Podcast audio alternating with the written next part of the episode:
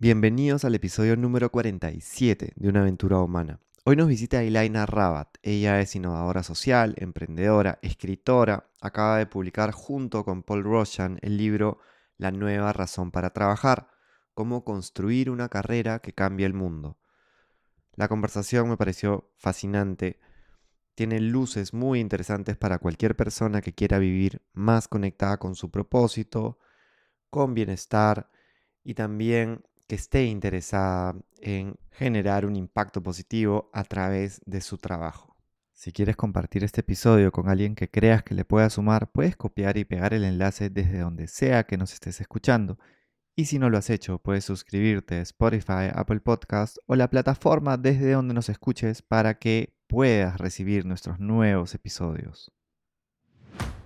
Bienvenidos a una aventura humana. Soy Juan Diego Calisto. En los últimos 20 años me he enfocado en contribuir para que las personas vivan con más bienestar y confianza.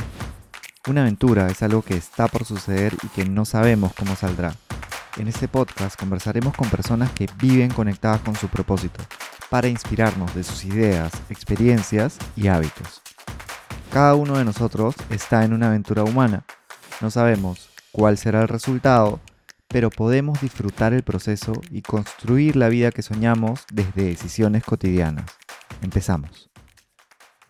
Bueno, Elaina, es un honor tenerte en una aventura humana. Eres una persona que, admiro por lo que eres como persona y por el camino que tienes. Es un camino inspirador de, muchos años que ha tenido también bastante impacto, ¿no? que es una palabra que he visto muy presente también en tu nuevo libro. Eh, Felicitaciones también por el libro, me ha encantado. Ya nos vas a poder contar un poquito de eso. Gracias por estar con nosotros. Juan Diego, el placer es todo mío. Cuando vi que una aventura humana, dije, qué lindo el tema, qué lindo cómo hace las entrevistas. Dije, yo quiero ser parte y acá estoy. Así que muchísimas gracias. Un placer enorme. Un honor que me digas eso. Eh, y quería empezar, bueno, para esto la aventura humana creo que es algo que, que se refleja tanto en, lo que has venido creando, ¿no? Nos vas a contar un poquito de Amani. Em, y un libro también es una aventura, ¿no? Eh, de hecho que, que es una aventura y más todavía viendo un libro que resume tantos aprendizajes, ¿no? De un camino de vida tan valioso y que ha involucrado a tantas personas. Entonces cuéntanos por favor sobre tu libro La nueva razón para trabajar, cómo construir una carrera que cambie el mundo que eh, lo has escrito junto con Paul Roshan, que también fue con quien iniciaste el Instituto Amani. Correcto.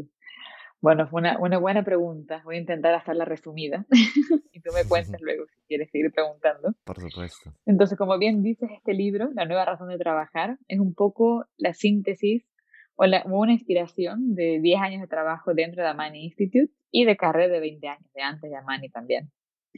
Entonces, dentro de Amani lo que nos proponemos es a formar profesionales que quieran trabajar con impacto. Entonces, cualquier profesional, puede ser un joven, puede ser un adulto, puede ser alguien en el sector privado, en el sector social, en gobierno, todo el mundo puede, la verdad, ¿no? Entonces, lo que hacemos en el libro es sintetizar un poco todos esos conocimientos dentro de Amani Institute y los ponemos por escrito de una forma que sea más didáctica, que sea fácil de leer, como una conversación, nada como académicos, no somos expertos, no somos, no, simplemente como alguien que conversa con personas en un café y les cuenta un poco los aprendizados. Entonces el libro tiene como dos partes. Una primera parte que da un poco de esperanza en cuanto que trabajar con impacto social no es solo trabajar con ONGs, también es trabajar en empresas, también es trabajar en gobierno, en fundaciones, que hay mucho más empleos de lo que creemos. Y de hecho, nuestra tesis es que en el futuro todos los empleos van a tener impacto social.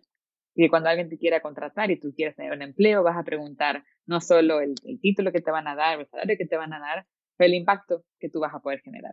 Entonces el impacto va a ser una variable de selección en los trabajos. Y la segunda parte del libro es un poco el, el cómo. Bueno, buenísimo, hay cada vez más empleos con impacto social, yo quiero hacer eso, pero ¿cómo lo hago? Entonces describimos seis, le llamamos llaves, como que abren puertas, seis llaves, seis cosas importantes que hay que tener en cuenta para hacerlo. Entonces, este es un poco el libro. Y en la conclusión hay una llave número 7, que es una última que damos de regalo para quien lee todo el libro hasta el final. Me encanta, me encanta eso de las llaves. Em, genera curiosidad también. Voy, voy a no hacer spoiler, ¿no? Pero voy a hacer como unas preguntas porque me han resonado muchas cosas que he leído y, me hace mucho sentido lo que mencionas. Es como una conversación, ¿no? Como que estás hablando con, una, con un amigo y te va eh, contando su historia y contando experiencias. Eso lo hace muy, muy rico, muy también digerible, ¿no? Porque no es un libro duro, pesado, sino te, te lleva en un viaje. La idea. ¿no? Exacto. Em, cuéntanos un poquito de ti, Laina, qué, qué te mueve, ¿no? ¿Qué es lo que a ti te moviliza? ¿Cuál, cuál crees que es tu propósito? ¿Y qué crees que ha pasado en tu vida, ¿no? que, te ha, que te ha inspirado de alguna manera para crear Amani y también para escribir este libro? ¿Cuál es mi propósito? Estás, profundo hoy. Empiezo así. Muy bien. Mira, yo creo que probablemente no, supe siempre cuál era mi propósito, lo fui descubriendo. Creo que todavía lo sigo descubriendo y profundizando. Entonces, no es que cambie radicalmente, pero se profundiza radicalmente en cada década de vida. Entonces creo que hoy digo que mm, lo que, que siento como propósito es entender que somos todos partes de una unidad, estamos todos conectados y que lo que yo haga, lo que tú hagas, lo que todos hagamos influye en ese todo, ¿no? a nivel del planeta, a nivel humanidad. Entonces creo que todos tenemos una, una parte para jugar en este, en este planeta, en esta vida, para mejorarnos a todos, no solo a nosotros mismos, pero a nuestras familias, a nuestra gente que conocemos, que no conocemos, y la humanidad como un todo. mi propósito es contribuir a ese todo, desde mi propia experiencia y mi propio caminar y haciéndolo con la mayor conciencia posible, eh, que es muy difícil. Pero ese es un poco el, desafío diario. Y cuando uno lo va logrando, siente que, que consigue hacer un poquito de eso, la satisfacción es muy alta. Esto es muy bonito. Entonces, tal vez unos años atrás hubiera dicho que mi propósito era ayudar a las personas a que sean agentes de cambio, agentes de cambio. Bueno, no, creo que no, creo que es eso, es entender que somos parte de un todo y ese todo puede mejorar gracias a cada uno de nosotros. Me encanta.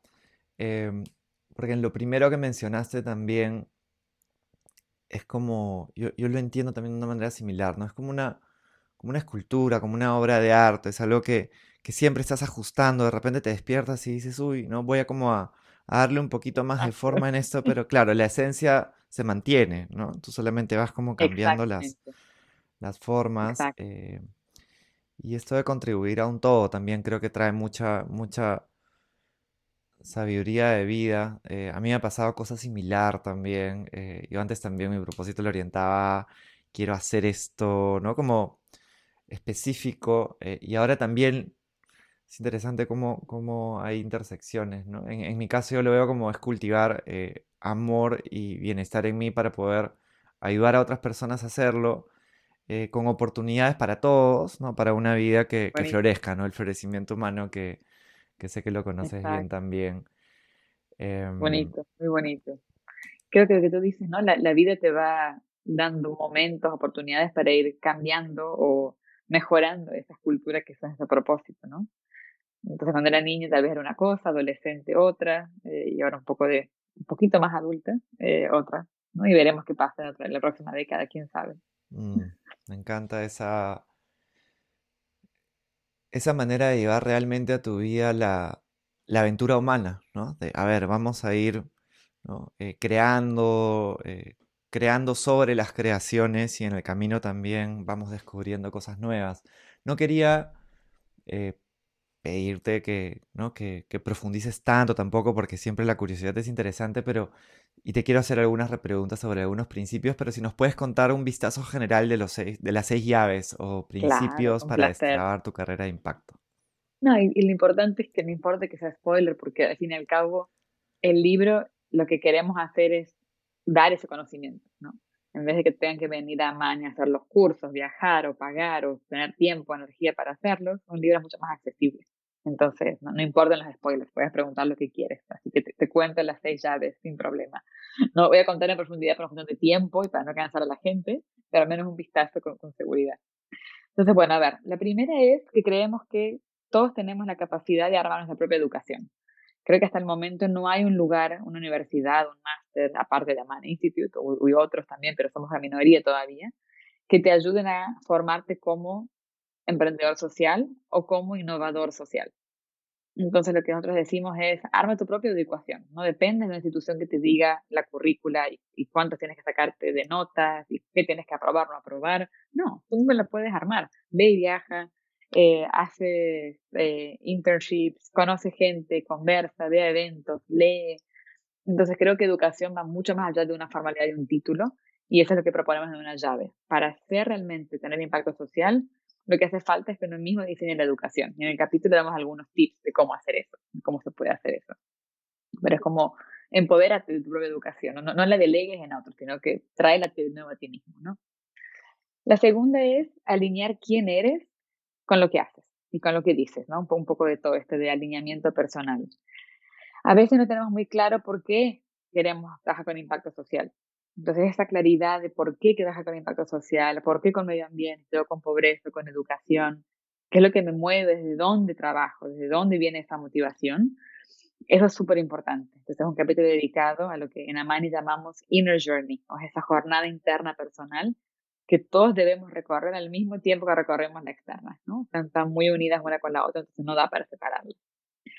Y ahí en el capítulo hablamos un poco también de lo que son los modelos mentales y los em, comportamientos padrones.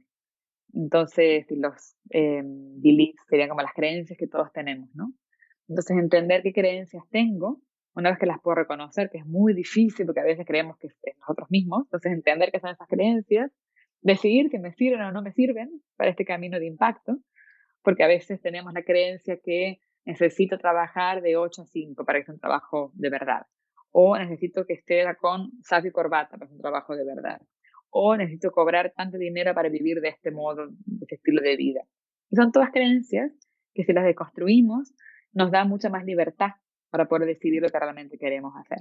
Entonces este capítulo un poco nos ayudó con el tema de también creencias, de valores, y todo eso está en cómo alinearnos justamente. El siguiente llave, eh, que es la número tres, es cómo ser un innovador social. Y es una habilidad que creemos que es fundamental, porque cuando trabajamos con impacto social, cualquier desafío que uno tome, medio ambiente, educación, pobreza, lo que sea, requiere mucha innovación, porque es muy complejo. No es una receta de, de torta que uno dice uno, dos, tres y así se hace requiere y depende de quiénes las personas, el, el, ciclo en que, el siglo en que vivimos, el contexto en el que estamos, requiere que realmente innovemos todo el tiempo nosotros mismos, nuestra comunidad, el entorno, el sistema. Entonces, un poco en ese capítulo hablamos de la importancia de innovar con impacto y cómo hacerlo. El siguiente es otra habilidad que también creemos fundamental, que es networking. Pero no lo que tradicionalmente uno ve como networking, que es, ah, tengo que hacer contactos, intercambiar tarjetas, ir a eventos, hablar, exponerme. No, es mucho más auténtico. Realmente cómo a través de ser vos mismo te conectas con un otro, ese otro también auténtico, para generar una relación que es en el largo plazo, no es para algo transaccional en el momento de te doy me das, sino que es construir sin saber para dónde va, simplemente estar presente, ayudar al otro, ser ayudado, a largo plazo. Entonces es un poco lo que hablamos de networking a nuestro modo de ver, el que, que funciona de verdad, el que nos hace bien a todos de verdad.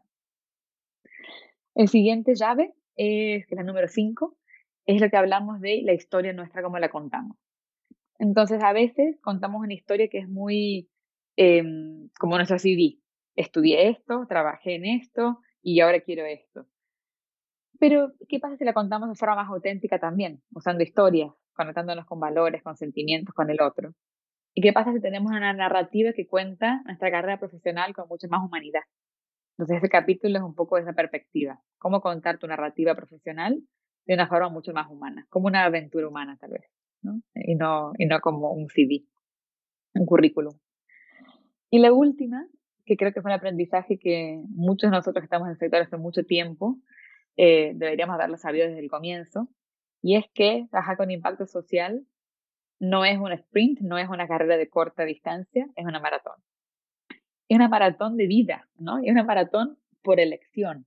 No, no es que nadie nos obligue a hacerlo. Entonces decidimos que queremos trabajar en impacto social, sabiendo que el cambio que generemos va a ser muy poquito en lo que se necesita, que vamos a morir y vamos a haber hecho muy poco, probablemente en relación a lo que habría que hacer para que el, planeta cambie, la humanidad cambie, pero que es un montón para nosotros y para nuestra vida. Entonces, entender que para esa maratón estar preparados, como para una maratón, ¿no? Hay que saber el camino, hay que saber cuándo tomar agua, cuándo tomar carbohidratos, hay que saber cómo prepararnos, con quién acompañarnos, cómo motivarnos. Entonces, ese último capítulo un poco nos ayuda a todos a entender cómo sustentarnos en el largo plazo y también nuestro impacto en el largo plazo. Entonces, este es el capítulo.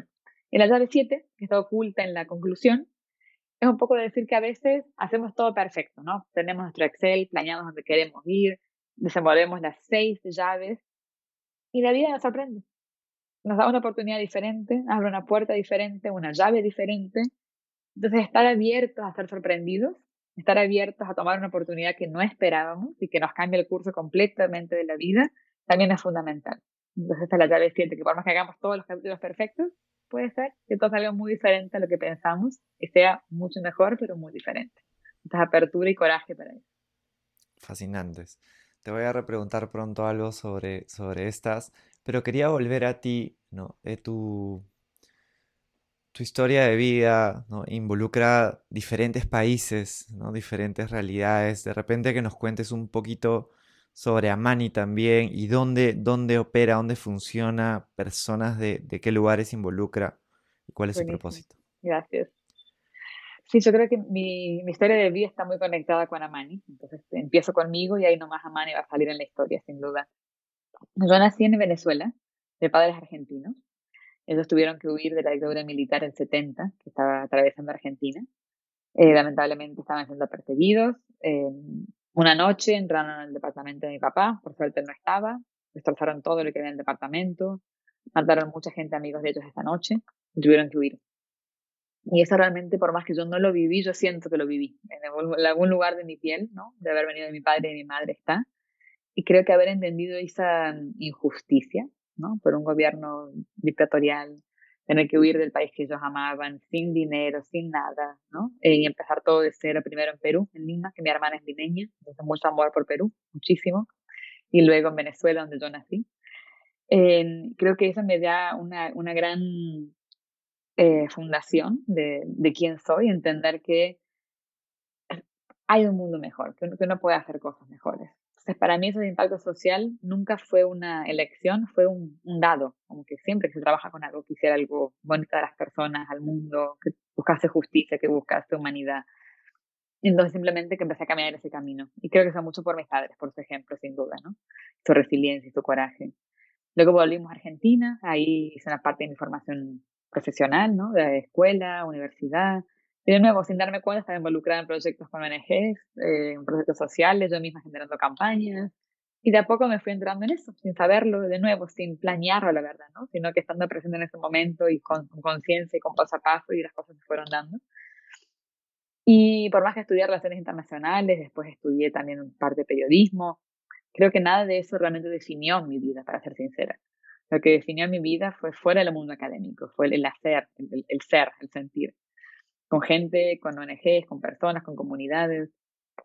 Y mm, desde los 15 años empecé a trabajar en una ONG local en Argentina y gracias a ella comencé a viajar en diferentes lugares. Entonces tuve proyectos en, Bolivia, en Ecuador, en, en Haití, eh, pasé un año en España trabajando en conjunto con la Unión Europea también.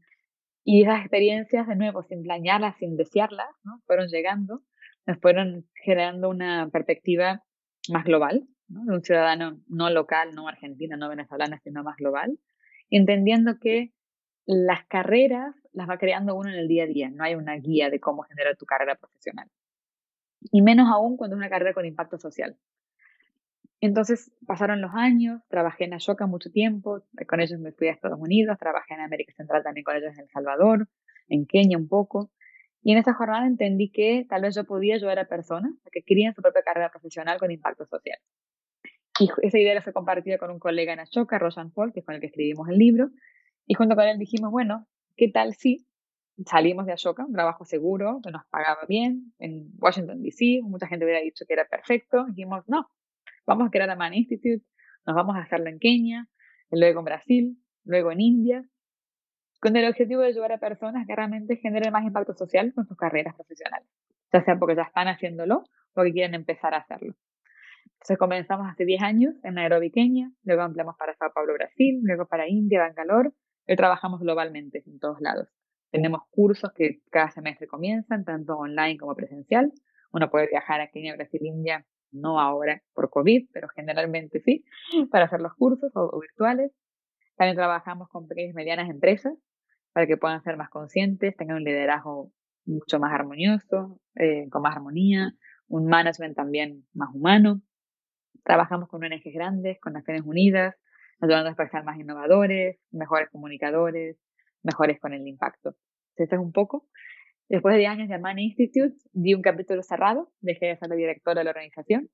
Sigo, sigo en el board de directores, ayudando y colaborando con, con, mucho amor y cariño, pero no como directora. Tuve una hija recientemente, así que la aventura humana de ser madre está muy cerca aquí de, de la puerta. Hace dos meses que empezó esta aventura y dicen que es de por vida, así que allá vamos, vida. Eh, y probablemente empiece un trabajo nuevo ya en enero, así que con expectativas de ver cómo funciona ese trabajo nuevo. Así que esto es un poco mi, misterio de vida en resumidas cuentas, Juan Diego. Y la mm. historia de Amane también en resumidas cuentas. Qué bonito. Felicitaciones de nuevo por, por Maya, ¿no? Por esta aventura de, ser madre y, y, por todo tu, toda tu historia de vida y tu trayectoria. Es, es eh, bastante inspiradora y creo que trae como muchísimos, demasiados aprendizajes que, que, podría ir resaltando, pero ya se los dejo a los, a los oyentes para que se los vayan imaginando en su mente, porque quería preguntarte también sobre algo que para esto a Mani a mí siempre me ha parecido una fuente de inspiración también, ¿no? Por, no he tenido la suerte de ir, pero amigos cercanos lo han hecho y también he podido ver lo que hacen, ¿no? Y, y me resuena muchísimo. Eh, quería preguntarte sobre el, este inner journey, ¿no? el viaje interno del emprendedor. Tienes, tú, también conoces bien el mundo de psicología positiva, de coaching, ¿no? Eh, creo que ahí se ve también esta esencia en el inner journey que plantean en Amani. Cuéntanos un poquito de eso. Sí, buenísimo. Bueno, como conté muy brevemente, trabajé casi ocho años en Ashoka. Y Ashoka trabaja con emprendedores sociales a nivel global, como tú bien sabes. Y estos emprendedores, cuando uno empieza a hablar, hay muchos que son muy felices y después hay muchos que están divorciados, muchos que están muy estresados, que están burnout por sus trabajos, que ven como una piedra gigantesca sus emprendimientos en vez de como un placer. Entonces me empecé a preguntar, y eso no solo en yo, que se aplica para, para mucha gente que trabaja en impacto social. Entonces empecé a entender ¿Por qué no? ¿Por qué hay, hay personas que trabajan 20 años con algún tema de impacto social y continúan siendo muy felices y contentos con lo que tienen? Mientras que otros no, otros están cansados, no quieren más, están abrumados, quieren... Y algunos están en una trampa, no pueden salir de eso, están tan agarrados a su proyecto que no pueden ni siquiera soltarlo, están infelices y continúan. Entonces creo que eso fue como una llamada de atención a entender, si queremos que alguien tenga impacto en el largo plazo, necesitamos que esa persona también tenga sustentabilidad interna, que esa jornada interna.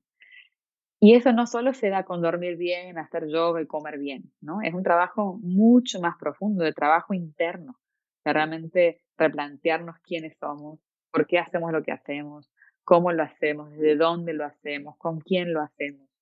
Entonces creamos toda una currícula, que es esta jornada interna, que tiene en su totalidad son casi 80 horas, que a veces las, las partimos, depende de los cursos, en donde realmente es entender, realmente es como mirarnos al espejo de verdad, entender quiénes somos de verdad, aceptarnos como somos y después de aceptación decidir que cambiamos de eso y hasta dónde vamos.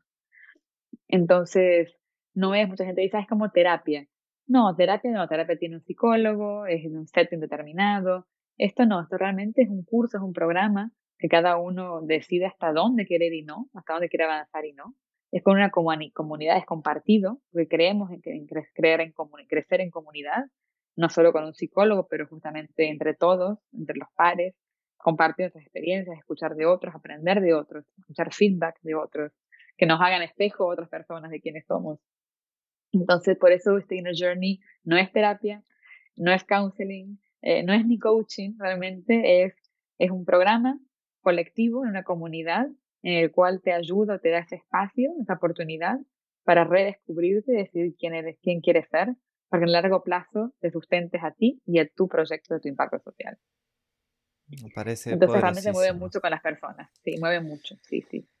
Es, es tan importante, ¿no? Creo que mm, también haciendo como el paralelo de, de qué tienen estos emprendedores o emprendedoras que hace que, puedan seguir a lo largo del tiempo, ¿no? En, esta, esta retadora aventura em, de la innovación y el emprendimiento social. Este Inner Journey me parece que es como justo angular, ¿no? Por eso me encanta que, que lo planteen como, como algo tan importante y que le den el tiempo también, porque 80 horas es un buen tiempo para, para eso, ¿no? Y sí, de hecho que, conozco bien a Shoka, tengo el honor también de ser parte eh, como fellow y, me, gustó mucho también la, reseña que hizo el, fundador eh, Bill Drayton, ¿no? Que él mencionaba que cualquier agente de cambio, ¿no? Por lo tanto, dijo, cualquier persona debería leer este libro inspirador que te muestra cómo hacer una carrera de esto, ¿no? Es un tremendo también honor que, que regale esas palabras, ¿no? Sin duda, para nosotros fue un regalo súper grande, que muy agradecido, sin duda. Y algo lindo que creo que, que pasa a mucha gente es que mucha gente viene a los cursos de Amani para aprender innovación, para buscar empleo, para ir al sector social, pero luego lo que más se llevan es este inner journey.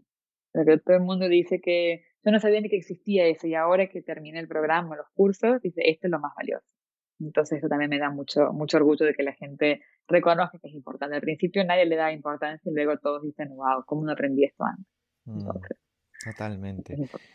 Y quería también eh, repreguntarte un poquito de la primera llave, porque me gustó mucho eh, los ejemplos que dieron. Eh, también ah, no dabas, habían ejemplos tuyos de cómo tú estabas hoy, porque Justo hace, hace muy poquito estuve en una conversación con, con estudiantes, estudiantes de, arquitectura y, y, una chica me preguntaba, mira, ¿no? como tú has estudiado economía, pero te has formado como coach, estás con tu podcast y se viene también un nuevo, un nuevo libro, o sea, eh, pero lo que había detrás de eso era como esta preocupación a veces de yo estudio esto eh, y por lo tanto mi destino puede ser solamente este, ¿no? Entonces, quería que nos inspires desde tu historia de vida y, tu presente, ¿no? Con toda esa historia que tienes detrás, hoy, ¿cómo estás tú diseñando tu educación?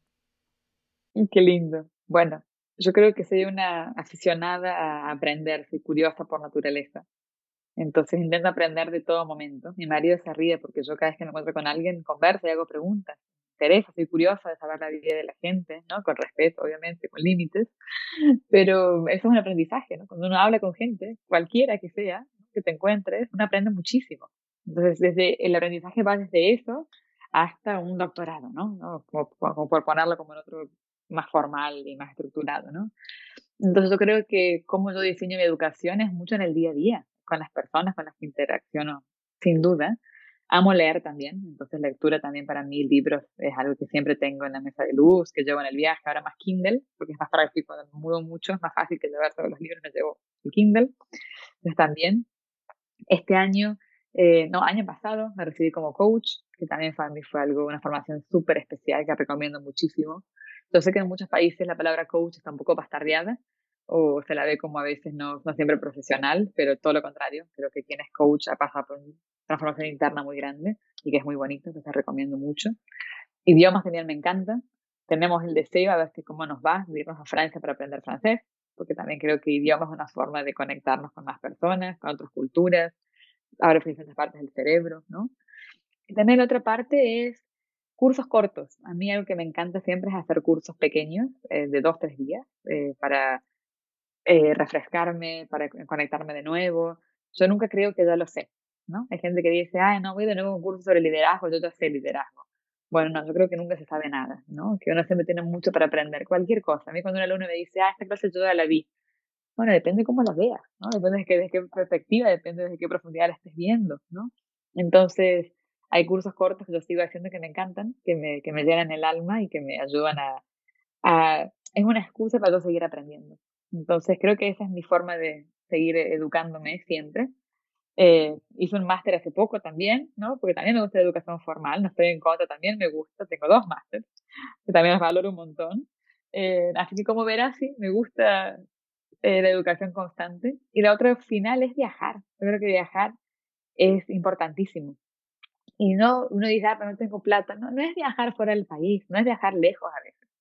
Yo digo, a veces es viajar en tu propio barrio solo que verlo diferente. O ir al barrio de al lado que nunca fuiste, que tiene otra situación económica, que tiene otra cuestión histórica. Entonces creo que aprender a viajar, cuando uno va en ómnibus, ¿no? En bus y ver el paisaje y digerir todo eso, sea donde sea, también es educación. Entonces creo que es una forma de, de ver la vida como una constante educación. Eso es un poco mi, mi invitación o mi desafío para todos los oyentes.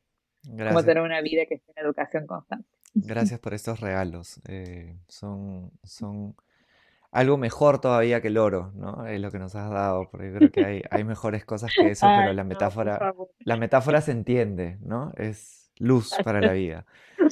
Em, quería preguntarte también sobre la maratón, porque eso me resonó muchísimo. De hecho, em, me acuerdo de una conversación con, con Matías, ¿no? Que, lo, que es un, este amigo en común, emprendedor también social, que también lo eh, ha estado como invitado en una aventura humana. Con él conversábamos muchas veces sobre qué tienen los emprendedores o innovadores que, que los sigues viendo en el tiempo y que, y que les va mejor. Y claro, un elemento era el, el Inner Journey, definitivamente. Y el otro, el que me resonaba mucho, era esta maratón, ¿no? Es una maratón, no una carrera corta. Eh, tú has visto a tantas personas ¿no? eh, dentro de este viaje, tú lo has vivido también. Si nos podrías contar un poco más sobre esto. Claro. Mira, yo creo que yo nunca corrí en mi vida y un día me decidí a hacer media maratón. Em, y fue una preparación de seis meses previos, ¿no? Es que dije, ah, bueno, mañana me anoto y corro, ¿no? Corrí la media maratón de San Francisco que tiene subidas y bajadas. No es una de las más fáciles tampoco. Yo nunca había corrido ni 100 metros en mi vida, ¿no? Entonces la preparación para esa maratón, el durante esa maratón, creo que tiene mucha similitud con lo que es tener una vida de impacto social, una vida de impacto social, no un periodo, una vida de impacto social. En el sentido en que no termina cuando te terminas de preparar, donde la maratón termina. Luego que tienes la maratón, también estás preparándote, hay una nueva maratón, tienes que saber descansar, tienes que saber relajarte, alimentarte de nuevo para correr de nuevo. Entonces yo hago que hay muchas similitudes. Entonces vamos, vamos con algunas. Entonces una es la mentalidad con la que uno entra en esto. No es transaccional y no es el resultado. Yo no quiero un resultado, es un proceso. Entonces yo no quiero llegar al 42. Si estoy todo el tiempo con llegar al kilómetro 42 o llegar a erradicar pobreza en Lima, no lo voy a poder hacer. Es muy difícil porque todo, ese, todo el tiempo esa meta es un peso muy grande. En cambio, disfrutar ese proceso, las pequeñas ganancias en el día a día que uno va teniendo, esas victorias, celebrarlas, es fundamental. Entonces, esta es una cosa importante. Otra es la motivación, ¿no? Yo corro maratón porque quiero que digan que soy súper buena atleta y, poner en, en, Instagram en social media lo grande y genia que soy, o es porque hay una motivación más intrínseca, más interna para esa motivación. ¿Qué me motiva realmente a correr esa maratón? Cuando estoy en el kilómetro 35, a punto de abandonar, ¿qué es lo que me mantiene en esa maratón? ¿no? Entonces, esa motivación intrínseca, que como innovadores sociales a veces se confunde, a veces nos, nos, nos vamos del camino y pensamos que es cuántos tenemos likes en, Facebook o el dinero que hemos recaudado este año o cuántas apariciones en la media hemos tenido o cuánta gente nos dijo que, genios que somos, ¿no? A nos desviamos, entonces cuando volvemos a esa interna, esa maratón interna y nos alineamos de nuevo, llegamos al kilómetro 42, no, no llegamos. La otra es con la gente con la que estamos. Entonces, una maratón uno está con todo el mundo no, vas, un maratón no corre solo, ¿no? Estás, hay una preparación, hay una energía que está ahí, que tú eres parte de esa energía. Entonces, tener toda esa gente al lado tuyo también es fundamental. saber con quién estás, qué energía tú contribuyes, qué energía absorbes, esas relaciones que estás construyendo también son fundamentales. Entonces, bueno, hay, hay otras más, pero creo que estas tres son fundamentales en una maratón, ¿no? Este, no solo el objetivo, pero el proceso, con quién corres, eh, cómo te preparas, son fundamentales para esa maratón de vida que es impacto social. Yo digo, hay que disfrutarlo. Si uno no lo disfruta, ¿para qué corres, no? Eh, si vas a sufrir y solo sufrir, no, eh, hay que disfrutarlo también. Entonces, disfrutemos esto. No somos mártires, ¿no? Somos seres humanos. Y como seres humanos, sufrimos y nos reímos también, las dos cosas. Me encantan las, las metáforas porque mientras he sido comentándolas, de hecho que he pensado en muchas y estoy seguro que las personas que nos están escuchando también han ido haciendo estos paralelos, ¿no? Eh, que te ayudan. Y hay muchos más. Claro, me encantan.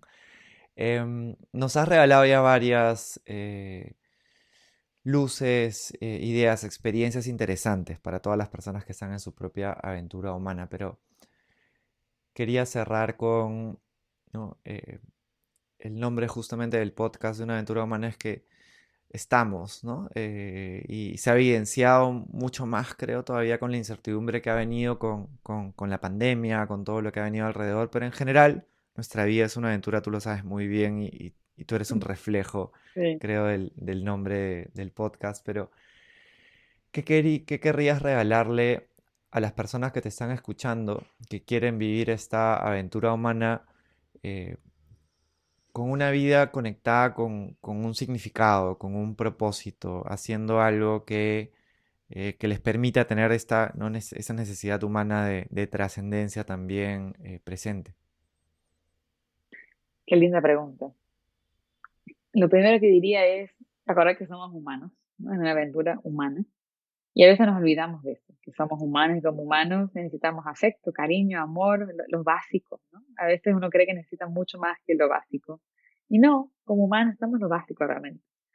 Entonces creo que eso de entender que uno actúa desde el amor hacia el amor con amor es fundamental. Entonces creo que esa sería una grande que, de hecho, yo todos los años coloco eh, intenciones, ¿no? Y este año intención, una de ellas fue amor, ¿no? Cómo realmente estar desde el amor todo el tiempo, que, que no se puede, ¿no? Uno falla muchas veces, pero esa es intención de estar desde ese lugar de, de amor.